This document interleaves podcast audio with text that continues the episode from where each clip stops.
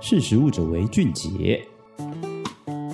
Hello，各位听众，大家好，欢迎收听《识食物者为俊杰》，我是陈学。今天想要跟大家聊聊，就是可以在垂直农场里面种植的罗勒。那首先，我们现在谈看看这个垂直农场哦，就其实是在气候变迁下，其实全球的农作都面临减产或者是品质下降的情况。有鉴于此啊，能控制环境条件，避免外在因素干扰的垂直农场就被视为是解决的方法。然而，目前并不是所有的植物都适合在这个垂直农场种植哦。例如，这个对于种植环境要求很高、保鲜期短，被称为香草之王的罗勒。垂直农场啊，就是那一种，就是在室内，然后还有里面有光线控制，然后会有它的可能浇水，它们都用机器控制好，然后就是完全所有的这个变因都可以在这个室内完成，等于是照理说是什么东西都种得出来了。但我们今天要讲这个罗勒，它可能就没有这么简单哦，因为罗勒对于种植的环境要求非常的严苛啊，所以嫩芽很容易变黑或是枯萎。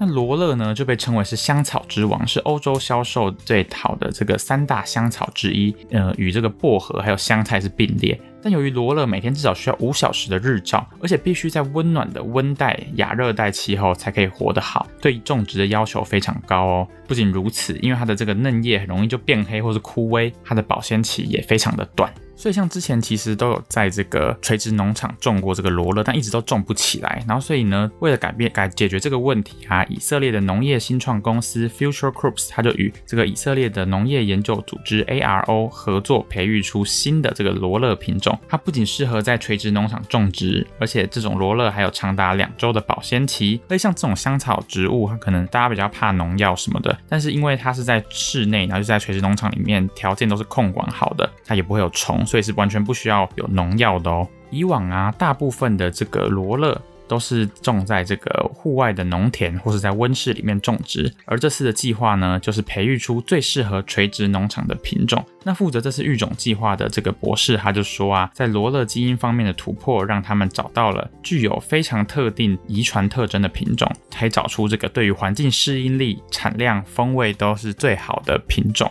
而且你听到这边可能想说，哎，这么神奇的品种，就是对环境适应力好啊，然后香味又不错，然后产量又大的这样子的品种，会不会是基因改造出来的啊？不过其实不是哦，这是这个 Future Crops 他们开发的罗勒品种是透过自然育种找出来的哦，而且它还汇集了具有所有所需性状的罗勒种子，找到这个在垂直农场可以种植的完美种子。那这样子，这个种子的成效怎么样呢？Future Crops 他们说，以垂直农场种植罗勒的话，让这个产量变成原本的两倍，而且在最佳储存条件下的保鲜期啊，长达两周以上哦。而且他说，它还具有独特，然后又吸引人的风味和香味，是他觉得是可以吸引一些厨师，或者是甚至是一些香蒜酱的这个制造商来使用。而且因为它完全不含农药，所以他相信在这个市场的接受度会很高。诶，你也爱吃罗勒吗？就其实因为像在这个气候变迁下，像是是罗勒这种，如果对种植条件非常严苛的这个植物的话，它可能在这个天气这些变化里面，它是会长得没那么好，或甚至是品质啊、数量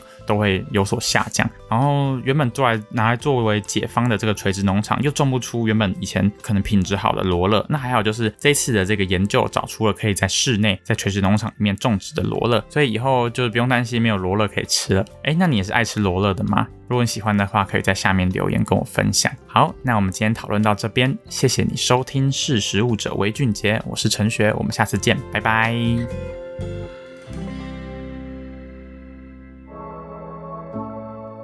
识时务者为俊杰》。